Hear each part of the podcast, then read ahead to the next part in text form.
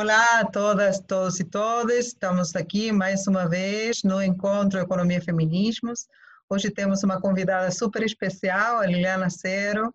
Liliana é professora visitante estrangeira, sênior do Instituto de Economia, do Programa de Pós-Graduação em Políticas Públicas Estratégicas e Desenvolvimento, PPED. É, e hoje ela vai falar com a gente sobre os corpos femininos politização, medicalização e mercantilização. Um tema super importante, super interessante, que ela vem trabalhando já faz vários anos. É, a Liliana, vou contar um pouquinho sobre a história dela, ela tem um doutorado em Ciências Humanas na Universidade de Sussex, é, na Inglaterra, e, e, ela fez também pós-doutorado aqui no Brasil, na COP, no CNPq e na Universidade de Brown, em Massachusetts, Estados Unidos. É professora associada na Flaxo e em várias atua, atua também como professora em várias universidades no Chile. E já faz algum tempinho que está como professora visitante aqui no Instituto de Economia. É, então, convidamos hoje ela para fazer uma entrevista e falar um pouco sobre esses temas que são tão importantes para todas as mulheres. Oi, Liliana, tudo bem? Tudo bem, Marga, muito obrigada por ter me convidado a esse seu curso de extensão, que eu acho uma maravilha. Eu vi os, os, os, os anteriores e achei muito interessantes. Então, tomara que essa minha apresentação seja um aporte hoje, esta entrevista. Tenho certeza. Então, nos hum. conta um pouquinho, Liliana, de que coisa vamos conversar hoje. Hoje vamos a conversar basicamente sobre os corpos e os corpos femininos e como fue mudando eh, a forma de tratar los cuerpos femeninos, digamos, eh, en especial a partir del movimiento de las mujeres. Entonces vamos a hacer un poquito de historia, muy breve, y va a tener cuatro puntos a presentación. La primera que sería politización, cómo sería la politización del cuerpo de las mujeres a través de historia. La segunda sería un poquito sobre los derechos sexuales y reproductivos. A tercera vaya a hablar directamente de medicalización y mercantilización de los cuerpos y a última voy a dar ejemplos de lo que está aconteciendo con la reproducción asistida y la medicina regenerativa que se inscriben en todos los avances de las biociencias y las biotecnologías. En algún momento también vamos a dar algún ejemplo de Brasil en relación a eso. Entonces, para conversar, eh, comenzar, si vos no se importa, Marga, yo quería mencionar personas muy fundamentales anteriores a lo que a gente vai ver eh, el primer momento de historia que a gente va a ver, pero no comenzó todo en ese momento de historia. Entonces, que fueron súper importantes, son algunas las que están en este, esta diapositiva, sobre todo en Inglaterra, las anglosaxonas, digamos, que coinciden con un movimiento sufragista, más que lo que nos interesa no es hoy, sería más ver que falaban dos cuerpos. Entonces, a Mary Stopes, que es inglesa, y a Margaret Sanger, que son súper importantes porque las dos son las que crían los primeros centros de control de la natalidad. Inclusive a Margaret Sanger, que es de los Estados Unidos, establece eh, lo que se llama Planned Parenthood, que existe hasta hoy, que es una, una fundación, digamos, que trabaja sobre eh, o asunto que a gente falou. Y después ven eh, eh, otras personas importantes, que son as, eh, ligadas a la Revolución Rusa, que son más, ellas ya se declaran feministas, las otras también, pero ellas son practicantes también a nivel político, digamos. Por ejemplo, a, a, um, Alexandra Kolontai eh, participó en la Revolución Rusa, es muy conocida, ustedes deben conocer, y ella participó dentro de los soviets. Y a Emma Goldman, que eh, eh, era, era, rusa, Alexandra, y a Emma Goldman era de Lituania, que en ese momento era Rusia, mas ella es una anarquista brava, tiene varios filmes muy interesantes sobre ella, y ella fue a, a, morar en los Estados Unidos. Em, y ambas, las dos, ya defendían el aborto, que es súper importante, no solo contra anticoncepción, mas también el aborto. Y a Clara Setkin no es rusa, sino que es alemán, más termina morando en Rusia porque tiene que eh, salir fugiendo, de los nazistas en Alemania. E a Clara é muito importante porque ela participou da social-democracia, defendendo as mulheres, eh, ela é a fundadora da ideia com Alejandra, eh, com Alexandra Kolontai de Dia Internacional da Mulher. Uhum. Então, Sim, sim, sim. e a Clara esteve muito perto de Rosa Luxemburgo, que não era feminista, pero que nas, nas colocações marxistas delas defendia também o lugar da mulher. Então, todas elas já começaram a falar dos corpos, e agora a gente vai ir direto já no século XX. Me conta um pouquinho assim, quais são as principais características, como se dá esse processo de politização dos corpos femininos. Por isso, então, começam, como já falei antes, já começa uma ideia de politização anteriormente. Me- Mas as feministas radicais são as que nós reconhecemos quase como as primeiras feministas importantes que, que nos influem diretamente, digamos. Uhum. porque tem muitas outras antes. Então, se instala, digamos, a do, do corpo como corpo político, tanto na sexualidade como re- na reprodução, nessa fase, de 1967 a 1975. E a ideia do patriarcado como sistema de dominação social. E aí tem, tem muitas boas feministas que eu tive a sorte, Marga, de conhecer a maior parte delas, porque eu esteve em um intercâmbio nos Estados Unidos nesses tempos, então aquele filme que tem Netflix, que imagino que você já recomendou, mostra todas as caras delas que são, foram colegas minhas dessa Que época. maravilha! que Uma, Kate maravilha.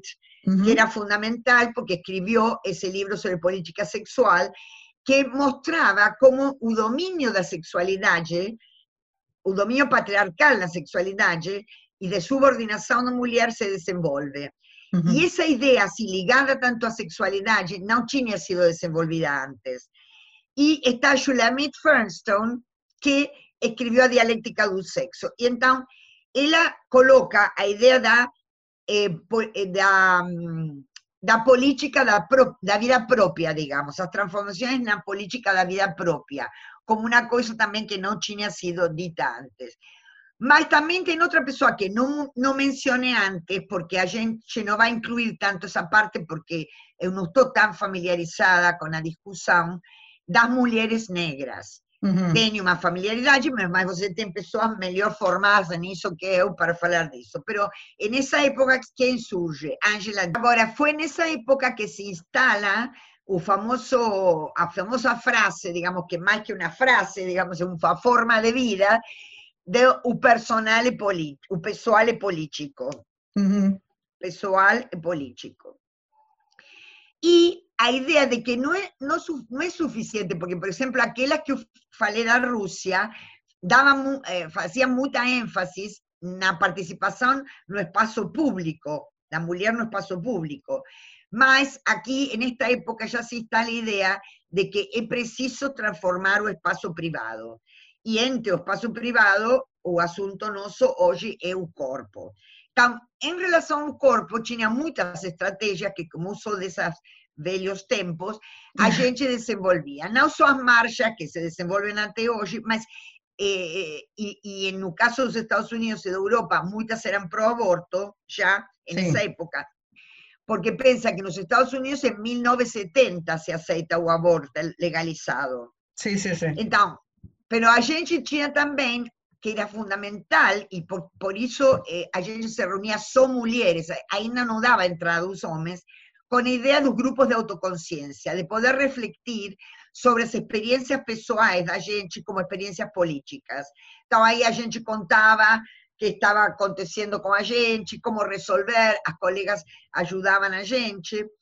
E tinha instalado também centros alternativos de cuidados médicos importantísimos. En esta etapa surge un grupo que quería mencionar, que é o grupo de Boston, que é um grupo alternativo que até hoje faz eh, eh, umas publicações muito boas sobre a saúde da mulher em geral.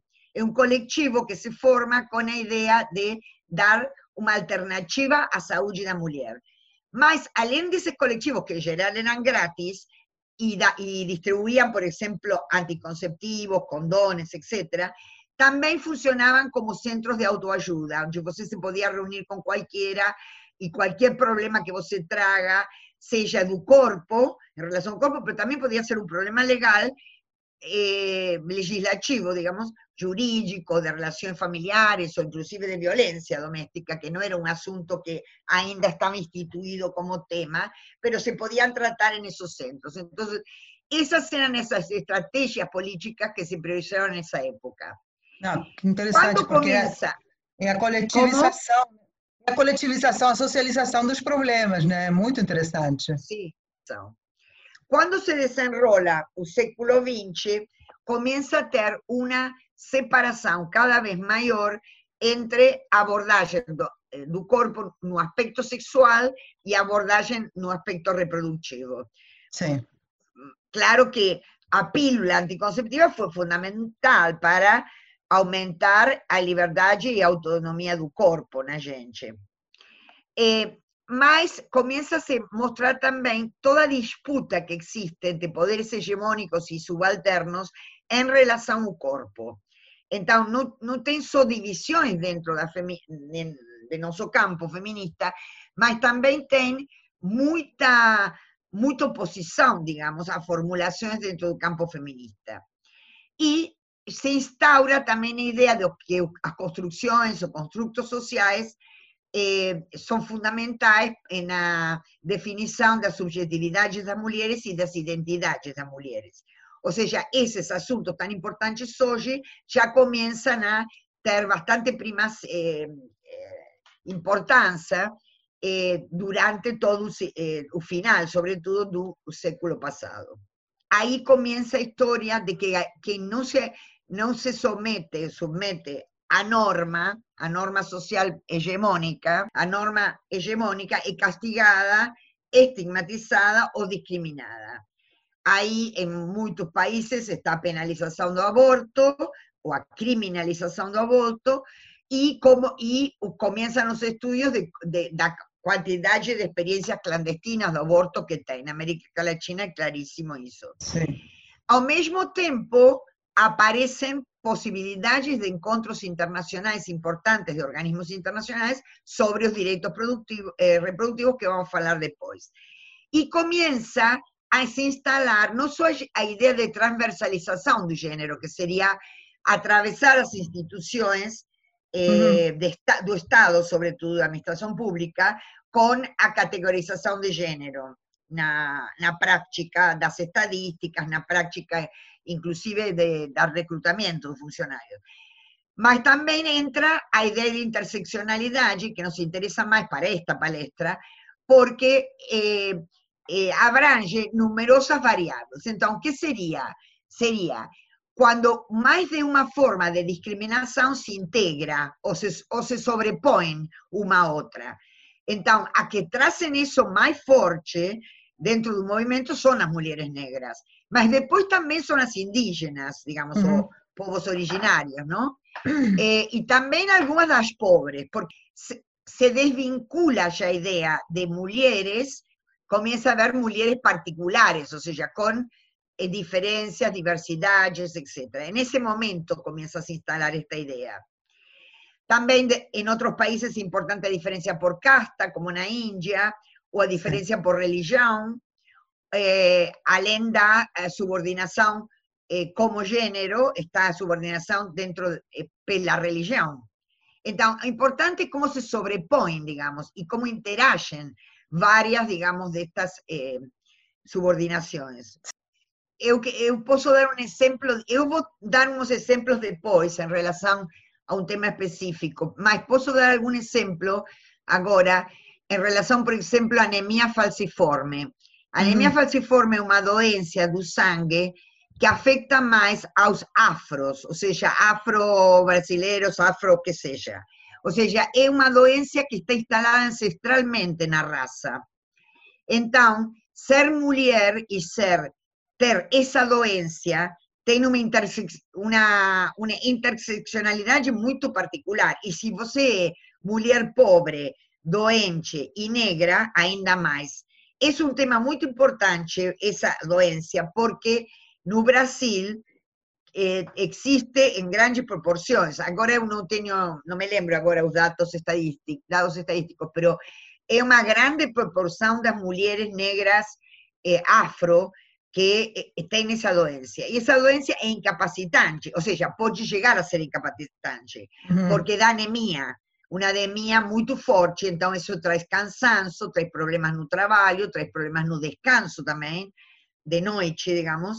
Sim, sim. Em, e, é muito, e, e você está sujeito, às vezes, a, em, a reposições eh, permanentes de sangue. Então, eh, tem se investigado, eh, se se pesquisado bastante no Brasil, porque afeta muito as mulheres.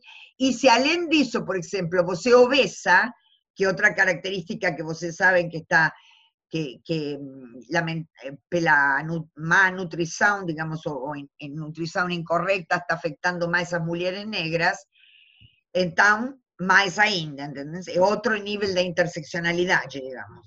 Não sei se Claro. com esse exemplo é suficiente. Depois eu vou falar em relação à à reprodução assistida, como funciona a interseccionalidade. Pode Tá, ser? perfeito.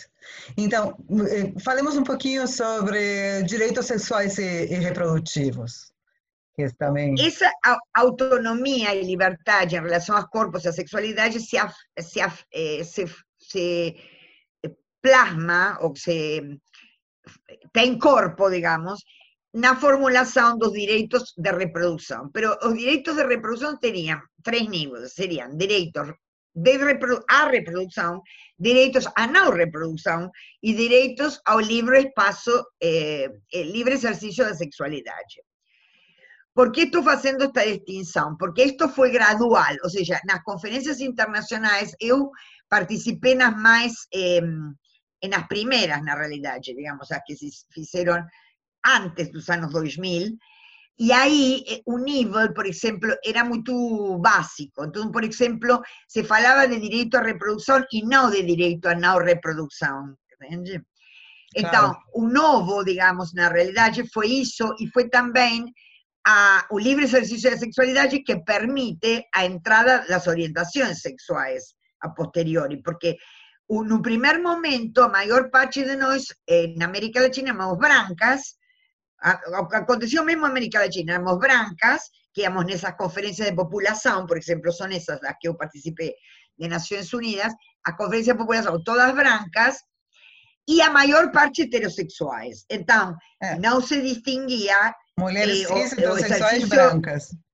Claro, y no, no se podía hablar de interseccionalidad, casi, porque no éramos pobres, éramos todas como clase media o clase media alta, y tam, también no, no libro Exercicio de Sexualidad. Eu diria que na primeira conferência de Beijing, que eu também participei, já aí começou este tema de, não sei, por exemplo, trazido sobretudo para as asiáticas, as indianas, que seria o direito à não reprodução, porque elas e as muçulmanas, e também as judias, de alguma maneira, são mais estigmatizadas que a gente na América Latina católica sobre a não reprodução, a poder dizer, não quero ter filhos. Claro, claro, claro. Eh, porque eso, como você sabe, es cultural a forma en que se expresa o estigma, digamos, eh, eh, sobre a, a estigmatização da maternidade, ¿no? E as chinesas, por exemplo, que tinham o problema de, de que podían ter, en aquele momento, porque eso mudou depois, podían ter só um filho por grupo, então estava toda que está por, mm, por, familia, disculpa, por grupo doméstico, e aí estava todo o problema, que também estava na Índia, de seleção de, de sexo.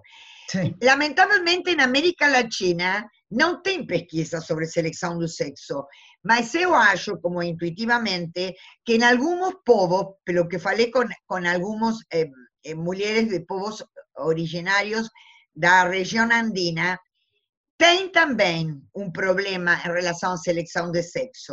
Sobre os direitos de não reprodução, eh, eh, também vamos falar depois um pouquinho mais.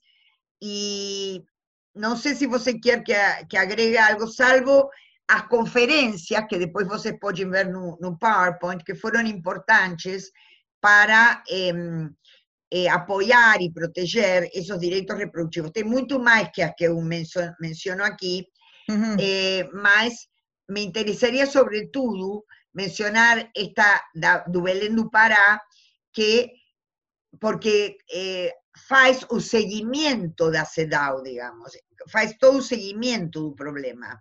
Sim. E também me gostaria mencionar uma ONG brasileira, uma ONG internacional, na realidade, pero que no Brasil foi, é muito importante, que as católicas pelo direito a decidir, porque a primeira vez que as mulheres feministas católicas dizem que não vão seguir o que o Papa determine. E, por exemplo, tem uma, uma eh, eu queria falar um pouco uma frase que elas falam, pode ser? Sim, claro. Elas dizem, as mulheres podem escolher a sua religião, e não por isso perdem direitos. O Estado não pode impor crenças religiosas aos cidadãos.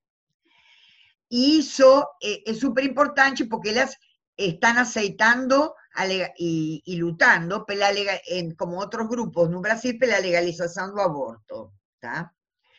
Eh, pero como católicas fueron bastante cuestionadas, imagina. Entonces, eh, ¿você acha que puedo pasar otro punto? ¿Quiere me preguntar algo más? Podemos, podemos comenzar a hablar un poquito sobre medicalización, mercantilización de los cuerpos. Ok. Entonces, eh, sobre medicalización, eh, hay un movimiento, digamos, de tipo eh, tecnológico, digamos, actual, que se basea en las biociencias y en, las biotecnologías, que las mujeres, los grupos feministas, están divididas de alguna manera en cómo aceitar o cuánto aceitar de eso, digamos. Em geral, pode gerar uma despersonalização, uma desumanização e uma objetivação do corpo feminino, e vou explicar por quê. Uhum. Porque as técnicas, que podem ser muito boas, porque se utilizam para melhorar alguma condição, mas depois se universaliza, ou seja, algo que surgiu para um grupo pequeno começa a ser una, una universalizado, naturalizado e começa a ser como uma norma. Y si usted no cumple la norma, comienza a ser estigmatizada. Entonces son tres procesos, la universalización de una técnica que se estudió para una cosa específica, por ejemplo, a, digamos, a, un control de los peitos, digamos, y después comienza a naturalizarse, el control de los síntomas en los peitos, quiero decir, posibilidades de cáncer, etc. Comienza a naturalizarse y a normatizarse. Si usted no faz, tem problemas. E não só tem problemas também legais, ou pode ter problemas com o, o seguro de saúde, porque você não fez um tempo atrás essa mamografia, suponho, não? Uhum. Então, além disso, se geram com estas técnicas novas fragmentação dos processos reprodutivos que a gente vai ver eh, depois com exemplos. E há uma reengenharia do corpo. O corpo se fragmenta comienza a estudiar las células, los genes, los tejidos y comienza a se parcializar a posibilidades de uso de cada cosa. Entonces, Rosalind eh, que es una feminista eh, americana bastante conocida, dice que esa visualización, por ejemplo, de fetos que permiten los scanners que a gente adora ver cómo está creciendo un feto, mas ese embrión es considerado una entidad fluctuante, no, parece no pertencer más a Mai, digamos. Comienza a ser como perteneciente a un médico, digamos, eh, simbólicamente, digo, ¿no? O comienza a, a ser una entidad no contida dentro del ventre de la Mai. Y el cuerpo femenino comienza a ser eh, oleado por todo el mundo y comienza a ser como una casa de muchas janelas, se la dice. Y pensando em quanto a gente teve, toda essa história que a gente falou, era uma reapropriação de nosso corpo feminino, para que não fosse um corpo de pecado, como se dizia eh, na, na idade feudal, ou na parte victoriana também, na etapa victoriana ainda, estava essa separação, o corpo eh, eh, separado da, da alma, e com a divisão de Descartes, não? de Descartes. Mas também o, o, a culpabilização em relação à sexualidade feminina, a ideia do pecado, digamos. Então, a gente teve que reclamar, reclaim, digamos, o corpo, reapropriar-se do corpo através de séculos, como a gente eh, eh, viu, e décadas. E agora, o corpo está exposto, o corpo feminino está exposto, por isso dice Pechesky com muitas janelas. Agora, a gente sempre tem que ver os dois lados disto, não? Porque há uma feminista que não sei se vocês viram muito, que é a Braidotti, eh, que mora en Holanda, es de origen, como vocês ven, italiano, pero mora en Holanda, que ella tem o que ella llama de tercera posición, diciendo que, como vocês ya vieron algo de necropolítica na última palestra, eh, que fue la última de vocês, o a última entrevista. anterior, sí. O anterior, bueno. Entonces, la idea es que en no extremo a biotecnologia pode controlar populações, ou seja, virar necropolítica. Mas, no meio, a gente pode ter um caminho onde a gente, com ações de gênero, com ações feministas eh, e com crítica de gênero, se você quer, pode eh, deconstruir os discursos e as práticas. E a gente agora vai falar mais disso. Solo quiero decir que esas técnicas que avanzaron nos ayudaron, como estaba diciendo antes, que son, porque son acciones científicas y médicas que ayudan, pero también interfieren en los cuerpos, en los cuerpos femeninos principalmente, en onde, en eventos naturales del ciclo de vida. Entonces, você, por ejemplo, ahora tem a volta ao parto humanizado. Por qué? El parto siempre fue humano y siempre fue da, da gente, digamos. porque se deshumanizó. Por qué? Porque comenzaron los controles de todo. Entonces, desde episte, epistomía, ¿cómo se llaman? Epistomía en portugués. Eso. Eh, que era decidida pelo médico, hasta eh, a gente estar cheia de máquinas para eh, medir los latidos do coração do, do filho, muita interferência permanente no corpo feminino. Y no son esa fase, también durante o, a gravidez y eh, eh, con todos esos síndromes que inventaron, como el síndrome, porque ahora existe un síndrome posparto, eso existe a tiempo, pero ahora también existe o, síndrome preparto, o sea, cada cosa que a gente vive, las mudanzas que implican un cuerpo, eh, en un ciclo de vida, son caracterizadas como médicas, medicalizadas, digamos. Y de, eso se desprende que después vos tenés prácticas médicas encima de vos, de controles médicos, y también hay medicamentos para cada cosa. Entonces, por ejemplo, tengo una feminista em, muy interesante, eh, canadiense, después por ahí me lembro un nombre y mando para vos. Ella estaba oleando a diferencia en un postparto entre las mujeres que tienen un sostén, o sea, una, una rede de apoyo, no son marido o no marido, si son heteros o a compañera o compañero, como sea, mas también una rede de apoyo mayor. Entonces, como ellas no caen en un posparto, un famoso síndrome posparto. Porque eso con las neurociencias también nos perjudicó más, porque comenzó a ser medido como un problema de desbalance químico, ¿entiendes? No un problema relacional importante. Ajá.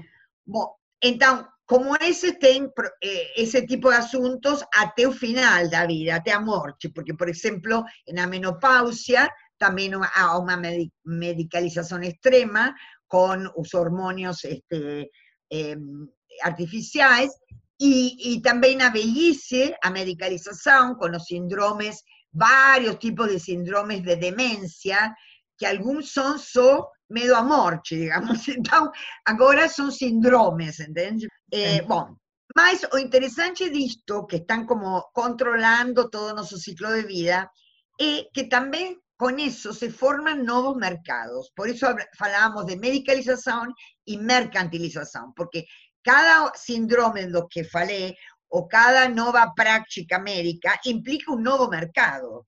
Claro. Eh, eh, con, con, trocas, digamos, eh, muchas de las bastante desiguales, digamos, ¿no? Y también puede implicar estigmas, como, como falei antes, porque puede ser, si você decide tener un filho down, porque você decide, está o problema económico que você pode ter en una sociedad como a nossa, que no está implementada, digamos, todas las necesidades, por ejemplo, en la escuela para un menino down, que en Europa tem, pero aquí no tem, por ejemplo, todo, toda carga extra econômica, e também que pode ser que o plano não pague o parto. Entende? Então, começa a ter uma estigmatização quando você não cumpre com essa norma, que chega a, a base da, de, da, da sua subjetividade, interfere na sua subjetividade. Claro. Depois vamos ver mais exemplos disso. Queria eh, pe pegar, já falei algumas dessas coisas, mas agora queria falar disso em relação à reprodução assistida e à medicina uhum. regenerativa. Eh, em relação a. Eh, já falei que essas técnicas tentam melhorar o funcionamento do corpo, melhorar entre aspas, não? mas também resulta em um controle do corpo e en intercambio de partes y tejidos y células.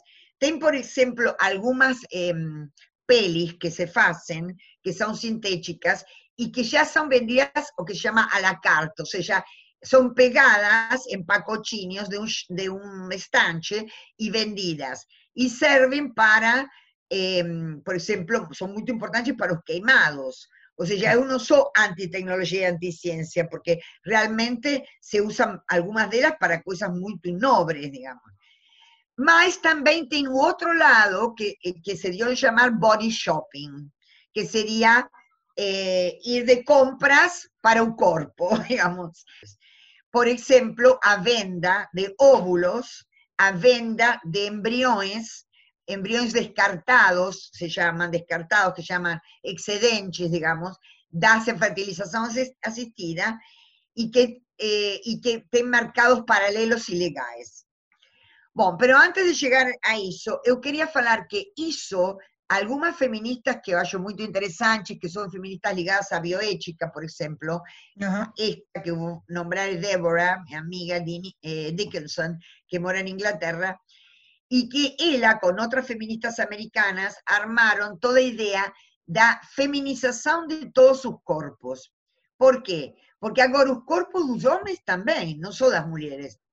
De hombres y mujeres se venden. Entonces, aquello que a gente vivía antes, y ahora también, digamos, eh, que sería esa invasión del que estamos hablando, está aconteciendo también con cuerpos de los hombres. Entonces, esto es discutible, que acho que pode ser parte de seus debates no teu curso, que eso posibilita también mayor alianza, en un sentido que comienza una, eh, ¿cómo se diría? no equidad, pero una igualación, una subordinación, comienza a ser igual a este nivel dos cuerpos masculinos y femeninos. ¿Entendés? Entonces, por ahí puedes establecer en esa, en esa dimensión más alianzas intergéneros. Entre los ejemplos que quería mencionar, ya mencioné algunos de esta, de esta eh, intervención, digamos, de las biociencias y las biotecnologías, quería mencionar una técnica que el año pasado dio una revolución, digamos, a nivel de crítica mundial, que es una que se llama edición de genes. No sé si ustedes ya hablaron de eso. No, no. Que una técnica que se llama CRISP, no importa un nombre, pero CRISP-Cas, você vê isso na, no PowerPoint después, que es altamente controversa y que es desenvolvida por muchas personas el mundo, no Brasil también, y se utiliza para bons fins, que sería tentar detectar un gen antes de que, de que un embrión sea implantado. O sería, sería, porque tem testes que detectan a implantación de embriones, y você escolhe entre cual quiere implantar en náusea, más dice, por ejemplo, que no quiere un filio down. En la reproducción asistida, você escolhe un que no sea down, un dos embriones, ¿no? Mas esto no tiene que producir el embrión. Con esta técnica, você faz eso antes. ¿Cómo? Cortando o isolando, isolando y cortando un gen que es defeituoso. Entonces, ¿para qué sirve? Sirve para eh, em, prevenir, digamos, doencias degenerativas, doencias raras, doencias muy peligrosas, digamos. So que hubo un señor, un cientista chinés, que se llama He, H-E, que decidió eh, interferir en un gen que pasa HIV. pero no solo interfirió, sino que implantó esos embriones en dos mujeres gêmeas. Y el problema es que no se sabe cómo un gen funciona en relación a otro gen. Ustedes, ustedes saben, o ADN o DNA, que tiene muchos genes, digamos, y cómo un interage con otro y con el entorno. Es bien compleja la situación. Él tiró un, implantó, y nacieron las gêmeas y se dice que tiene otras por nacer.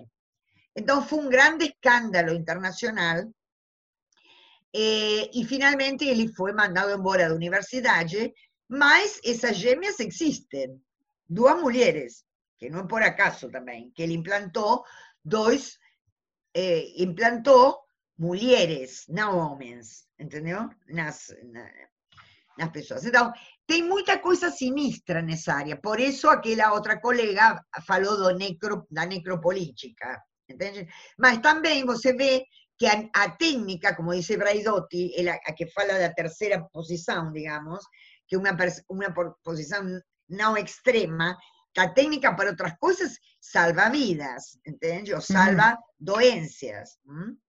Eu queria dar mais um exemplo do que acontece porque muchas de ustedes son, em, deben saber que ahora está como de moda eh, tirar sangre de un cordón umbilical a placenta durante un parto eh, con fin de eh, almacenar ese sangre por si cuando un bebé crece, es un filho, digamos, puede ser usado para ayudarlo en alguna dolencia. Eso a nivel, está en dos lados, que sería los bancos públicos, donde se puede almacenar, y los bancos privados. Los bancos públicos, lógicamente, gratis, y también serve, eh, forman parte de un pool. O sea, que si você precisa para seu filho, y você almacenou ahí, cualquiera puede doar para seu filho. No tienen que ser só tecidos, como cualquier sistema de trasplante, digamos, porque lo que se hace con ese sangre, después de que se trasplanta, para mejorar alguna condición eh, ruin de salud.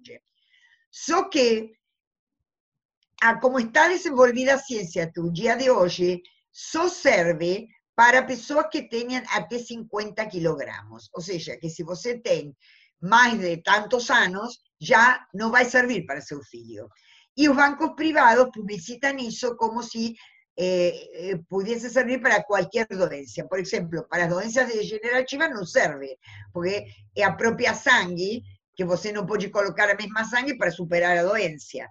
O sea, serve para muy pocas cosas. Entonces, no vale a pena, a Anvisa tem una cartilha sobre eso, eh, pagar para almacenar sangre en ese momento do cordón umbilical durante un parto. Tem grandes riscos eso, que no é dito pelos médicos de personas que murieron eso, mujeres que murieron. ¿Por qué? Porque para hacer eso tiene que hacer con un equipo muy especializado que no sea o mismo de un ginecólogo, porque el ginecólogo no puede estar haciendo las dos cosas al mismo tiempo. Esos equipos tienen que ir y tienen que cortar un cordón cuando ya salió el bebé. Y muchos intentan cortar antes porque eh, cuando se corta antes, ese sangre tiene más células madre, eh, células tronco, que son las que se usan para esos preparados los trasplantes. Entonces, hay que estar muy cuidado en esa situación. Yo solo quería pasar esa mensaje porque ustedes pueden estar en edad fértil y ser, eh, interesarse en el asunto. Y tem muchos otros ejemplos que ustedes van a poder ver en un PowerPoint. Ahora, eh, ¿qué colaboraciones existen positivas en esto? Por ejemplo, hay un concepto que se utiliza ahora que es la biosociabilidad, que sería la formación de, de asociaciones entre pacientes, familiares, cientistas y médicos escogidos por los pacientes y los familiares, para desenvolver algún medicamento o alguna terapia de base celular, con estas células eh, tronco las que falé, que después voy a explicar qué, son, que serve eh, porque eh, a, a farmacéutica, por ejemplo, la industria farmacéutica, no se interesó por ese asunto porque no es rentable para ellos. Porque, por ejemplo, por es una enfermedad, una dolencia rara, o sea, que afecta a pocas personas, comparativamente, como Tay-Sachs, por ejemplo, que es una dolencia que afecta desde las crianças desde muy pequeñinas, degenerativa y bien preocupante. Entonces, para ese tipo de situaciones se están reuniendo en un mundo, en Brasil también, ONGs que tenta hacer su propia pesquisa, inclusive tem filmes sobre eso. Y también, por ejemplo, para eh, a, un estudio feito, por ejemplo, en Ecuador, sobre VCR-A, que sería eh, un gen que da propensión al cáncer, como aquele de Angelina Jolie, vieron que ela tira peitos como prevención, que otra barbaridad eh, que está se haciendo ahora, y que por insistencia a veces un médico, ¿no? Porque que você tenha propensão genética a una doença no quiere decir que você vai desenvolver a doença. Angelina Jolie fez eso porque ela dice que tiene una historia familiar de cáncer de mama, dos, dos peitos. Entonces, en Ecuador, eh, un grupo de mujeres se juntó para prevenir que las mujeres con esa propensión eh, tomasen decisiones radicales, digamos. Entonces, otra forma de biosociabilidad, que sería eh, en relación a alguna de esas técnicas modernas, a personas o desenvolver nuevas o criticar las existentes, digamos movimientos de la sociedad civil, eh, liderados a mayor parte por mujeres, también han sido importantes eh, en este momento histórico. ¿Frente a qué? Frente a denuncias de fraude científicos, como este que yo falei de, eh, antes sobre esa técnica CRISPR, que yo falei los gemios, ¿lembran? Entonces, ha habido movimientos que se juntaron para denunciar eso, muchos son mujeres, u otros que no denuncian, pero intentan controlar nuevas tecnologías. Por ejemplo, ha habido algunos que son bastante importantes a nivel internacional. Un que se llama Hands Off Our Ovaries, que es una unión de feministas de Estados Unidos, Canadá e Inglaterra, más tiene algunas representantes en América Latina también, que ellos dicen, que quiere decir Hands Off Our Ovaries, es dejen nuestros ovarios tranquilos, digamos, porque están usando sus óvulos noso para a pesquisa con células eh, madre. Eh, ten aquí, en Brasil, hubo un movimiento de mujeres afro-brasileras que pidieron un Banco de Células Tronco de Sao Paulo, eh, nacional, pero está basado en Sao Paulo, y a un banco de trasplante de sangre, de sangre llama Redome, a inclusión da diversidad genética brasileira, porque senão estaban haciendo pesquisas con la misma cosa de siempre, digamos, con eh, células de hombres y, no sé, de hombres y de mujeres brancas, eh, sin pensar en la diversidad, y entonces las terapias resultantes de eso no se sabía si iban a funcionar para las otras etnias ni para las otras razas. Entonces ellas fueron súper, súper pioneras y eh, fueron atendidas las demandas de ellas, y en ese banco es un banco con grande diversificación. También fueron atendidas no solo por nobreza, porque los cientistas a cargo eh, son cientistas nobres que conocen bien. También fueron atendidas por una cuestión de mercado, porque el banco ese de Brasil es completamente diferente a los otros bancos internacionales, porque tiene una diversidad enorme en la población brasileña. Eso interesa a otros grupos.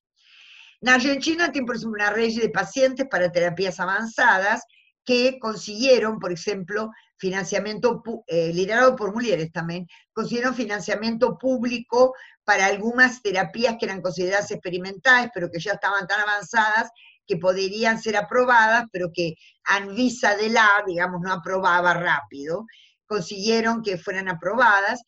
Las mujeres de Corea del Sur, por ejemplo, se revoltaron contra otra fraude, que era un cientista también chinés, eh, disculpa, de Corea del Sur, no era, no era de Corea del Sur, que dice que había clonado un embrión humano como primero en historia. So que lo que no dice es que él, Eli, amenazaba y coercionaba a su equipo de pesquisa, mujeres de su equipo de pesquisa, que eran estudiantes que dependían de él, para ellas doar óvulos, para pesquisa. A veces de una forma paga, que estaba contra ley, en Corea del Sur, y a veces de una forma no pago, pero era eh, abuso, ¿no? Y ellas consiguieron denunciar, ser inclusive indemnizadas, etc. Y eh, ya hablamos antes con otro ejemplo interesante, ese movimiento de mujeres muy amplio que hablamos con Marga, que tiene experiencia directa, de la selección por sexo en la India. Y hay muchos más. Quiero decir brevemente la importancia que tiene en este momento reproducción asistida en Brasil. Aquí vos se van a tener un cuadro y no van a poder comparar, una tabla y no van a poder comparar eh, con otros países de América Latina. Más, en relación a otros países de América Latina, donde hay reproducción asistida importante, que son sobre todo Argentina y México, o Brasil tiene mucho más reproducción asistida.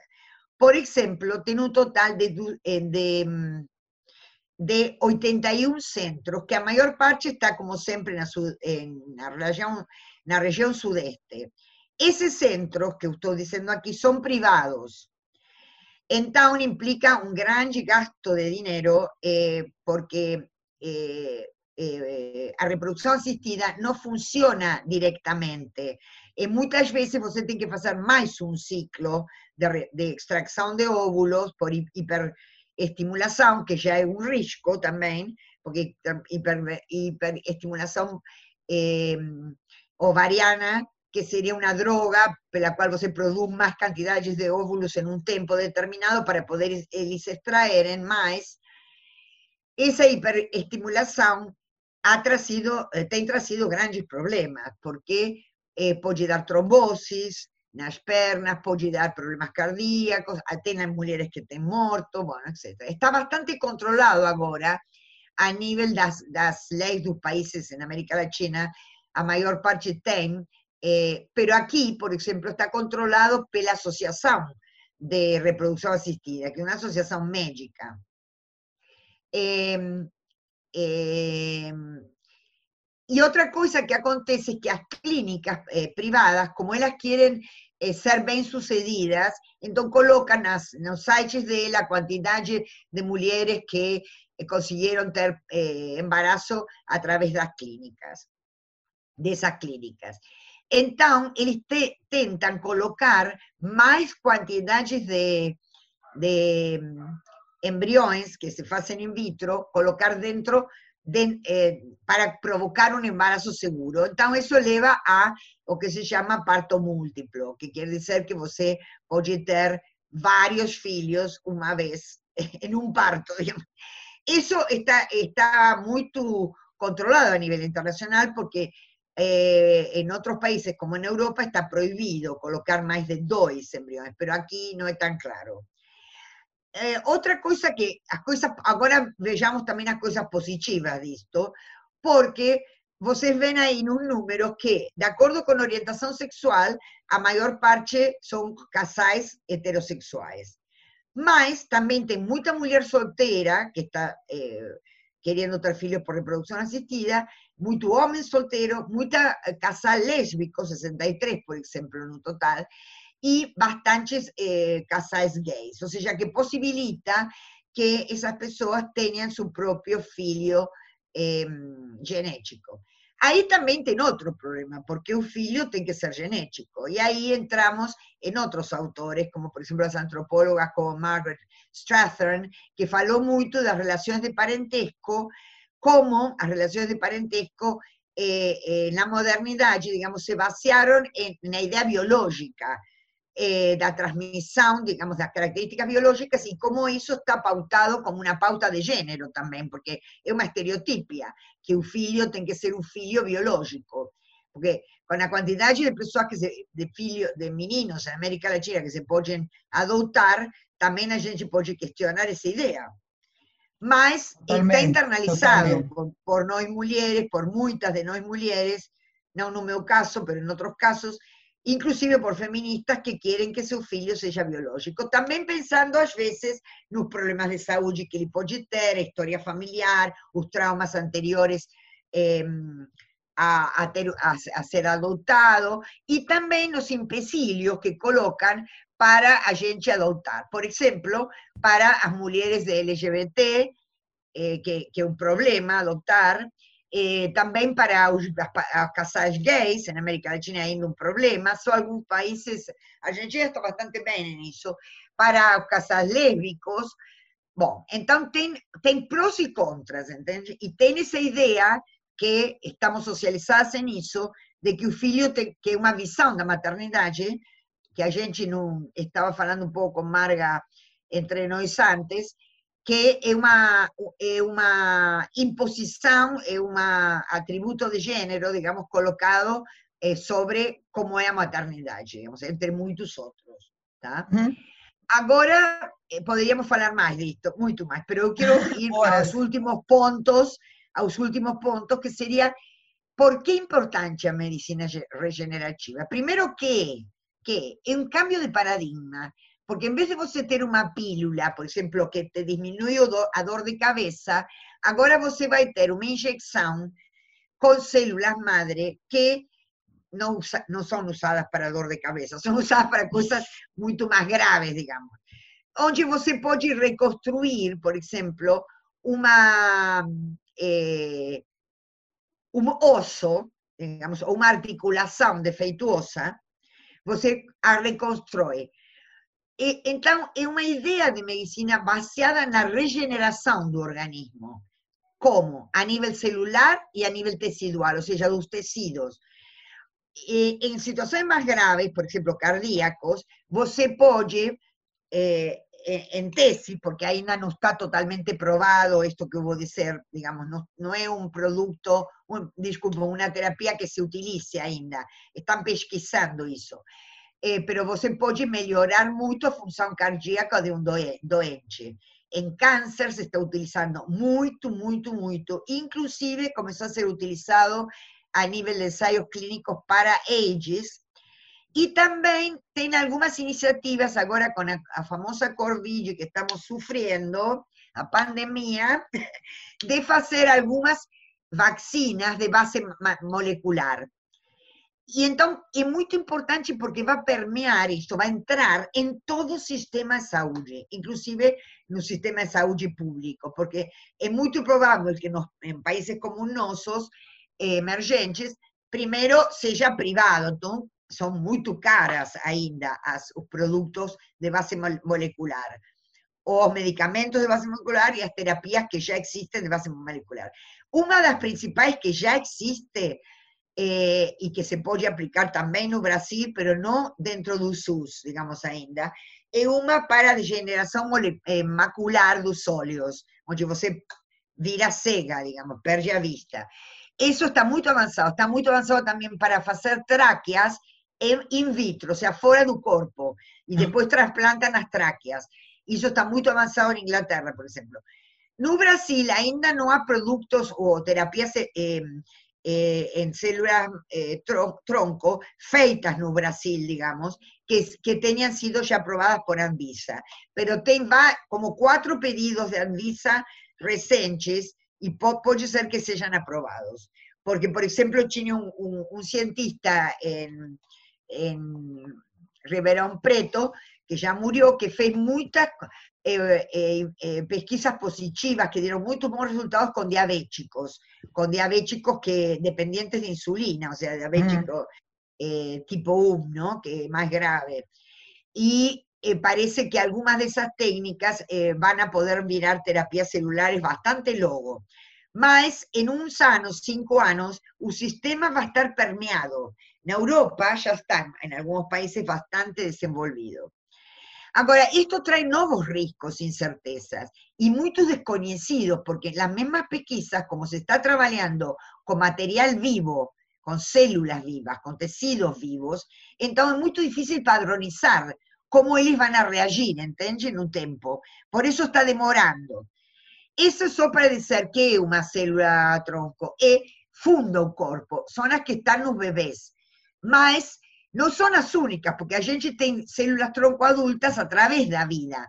Todos sus órganos tienen un reservorio, digamos, de células tronco adultas. A que vocês deben ter escutado falar más, porque hubo toda una polémica en 2008, sobre todo no Brasil, fue sobre las embrionarias, que son las que salen los embriones. Cada vez se usan menos las embrionarias, porque consiguieron hacer unas especiales, donde você pega así una partecilla da peli y con eso você desenvolve todo un sistema de células eh, tronco, estas específicas se llaman eh, IPS, que sería eh, de reprogramación inducida, que una célula adulta que você vira ela para atrás, digamos, na história da célula, e faz como uma célula inicial, que dá origem ao corpo. E por isso elas se podem eh, multiplicar em qualquer tecido do corpo, por isso estão estudando elas, porque por isso servem para regenerar qualquer parte do corpo. E fechando agora, eu queria dizer que isto trae, isto, estes avanços que a gente científicos que a gente está falando, traem trazem, como di alguns exemplos, muitos problemas, digamos, na diversidade e discriminação ética. Aí eu digo esse exemplo das mulheres eh, afro-brasileiras que insistiram em colocar mais diversidade, lembra da célula tronco antes. Mas também eh, eh, é difícil no sentido das diferenças bioéticas, porque a gente tem valores diferentes e crenças sociais diferentes. Então, por exemplo, em Inglaterra, para pesquisar, se fazem Em, unos eh, embriones mixtos de animal y humano. Aquí está prohibido, ahora, pero no se sabe si en un momento no. Entonces, y mucha pesquisa con animales, que también algunas personas con sus creencias sociales también este, tienen muchos cuestionamientos. Y también se procuran mucho a mujeres como doadoras. ¿De qué? Doadoras de óvulos, como falei, porque eh, de células, que pueden ser de otros órganos, digamos, y también de embriones, de embriones que no se usen en la fertilización asistida. Mas eso, lamentablemente, tiene dado origen a una cosa que muchas feministas han denunciado, que si ustedes quieren, yo paso los nombres para ustedes, como Sarah Franklin, Deborah Dickinson, y muchas otras han denunciado y feito pesquisas muy importantes sobre el tráfico internacional. Que hay muchas situaciones donde, por ejemplo, cuando cayó a, un muro separando el oeste europeo, las mujeres estaban con muy pocas posibilidades de, de sobrevivencia y muchas migraban para los veranos para otras partes de Europa. Y entonces eran usadas como prostitutas ou para extração de óvulos, ou as duas coisas juntas. E, e com pagamentos ínfimos, dado, digamos, o risco no que estavam, no caso do quando, quando eram usadas para extração de óvulos, e no outro caso, que era abuso total, que era quando eram prostituídas e, além disso, usavam os óvulos delas. Não? Tem muitas denúncias sobre isso. E também coloca este tema um problema sobre qué nivel de participación y qué nivel de exclusión tenemos no en las organizaciones de mujeres o cualquier otra organización de la sociedad civil o de derechos humanos que se interese pelo asunto. Por qué? Porque tenemos poca información, sobre todo en América Latina. Há pocos estudos, há pouca documentación. Eu posso mandar papers para vocês. Aí eu, eu coloquei no final deste slide que eu vou mostrar agora uma uma página, um sítio web que eu tenho das minhas pesquisas, onde você pode ter acesso a mais informação se interessa. E então, além disso, estas eh, tecnologias trazem novas vulnerabilidades e inequidades de gênero, que às vezes estão colocadas dentro dos movimentos de mulheres e às vezes não. Para mim é triste ver quando não estão colocadas. claro, a tantas vulnerabilidades que a gente sofre, mas em relação à saúde e à saúde sexual e reprodutiva, é fundamental colocar as novas vulnerabilidades, porque é o momento actual. Da mesma maneira que a gente fala do emprego e a robótica, o emprego, como vai a desqualificar, desqualificar as mulheres, ou como vão a perder no emprego as mulheres, isto vai ser igual. Temos possibilidades de perder muito o controle sobre nossos corpos e ser muito mais exploradas. Por exemplo, com a saliva e o sangue, qualquer análise comum de sangue, você detecta o DNA. E pode ser feito sem consentimento informado. Claro, eh, dentro do sistema de saúde é feito com consentimento informado, mas inclusive o consentimento informado, dependendo do nível de, de preparo que você tenha, inclusive se você é alfabeta ou é analfabeta, não dá nem para entender o que quer dizer o informado. Então, é uma nova vulnerabilidade. Depois já falei do tráfico e também do turismo médico. No Brasil, como en otros países, se publicitan mucho terapias experimentales en otros países. ¿Qué quiere decir experimentales? Que no fueron aprobadas y que como no tienen alternativas, personas desesperadas van para allá. Yo estoy justo ahora analizando eso, como aparece en la prensa brasileña, en la prensa brasileña y en la televisión, y es triste ver mujeres pobres, desesperadas, llorando porque hijo tiene una doencia y tienen que ir a, a tratar doencia a Tailandia, que ofrece un gran tratamiento, y no es un tratamiento aprobado. Eso trae problemas también con SUS, porque después el SUS tendría que financiar eso, ainda que, bueno, tiene que pasar por una, una parte legal, ainda que no, no esteja no Brasil. Pero también no tiene dinero para hacer eso. Entonces, a coleitas colectivas, de, comunitarias para ayudar, etcétera, va a ser muy triste eso sobre el turismo en busca de esas eh, eh, eh, terapias celulares experimentales. Em, y entonces, a gente tem que comenzar a pensar, como última idea, digo ahora, un nivel de genetización da saúde e da doença que está vendo nestes momentos, para a gente se informar, se proteger e colocar esses assuntos no movimento de mulheres. Na última Dia Internacional da Mulher, que eu fui na passeata, aqui no Brasil, não tinha ninguém dessa área, ninguém. A passeata era grande, vocês sabem. Eu conversando com, com o movimento de mulheres negras, elas me diziam, é triste ver quão que poco se sabe sobre esto. Y a nivel académico, si usted revisa Cadernos Pagú o revisa eh, la revista feminista, eh, eh, la revista feminista, casi no tiene archivos sobre el asunto. Y eso en toda América Latina, no solo Brasil. Entonces tenemos que comenzar a colocar este asunto. Totalmente. Muito, muito obrigada, Liliana. Acho que foram todos temas super importantes, muito interessantes. E como você falou, estão um pouco eh, explorados, pouco discutidos, pouco popularizados e pouco tomados também pelos coletivos militantes e, e a militância das mulheres. E mais uma vez, uma apropriação do corpo e uma uh, desvalorização das mulheres, né? Do, do, Yo quiero mencionar, eh, Marga, si vos importa, que tinha um grupo criola que sí hacía trabajo sobre esto, más con Bernecchi, eh, eh, que era la directora, mas ahora también con otros asuntos está un poco más longe de, ese asunto. Y también tem bons trabalhos sobre nuevas tecnologías reproductivas, sí, tem mucho trabajo feito a nivel eh, académico y a nivel de militancia también. Pero con estas otras cosas más novas, no. Claro. Bom, então agradecemos muito que você tenha aceito esse convite para conversar sobre isso com a gente. Um beijo. Muito obrigada, Marga. Um abraço grande aos participantes. Tomara que um dia eu conheça vocês e desfrutem muito desse curso, que é um luxo, gente. Muito obrigada, muito obrigada. Um beijo, um beijo a todo mundo e obrigada pela participação.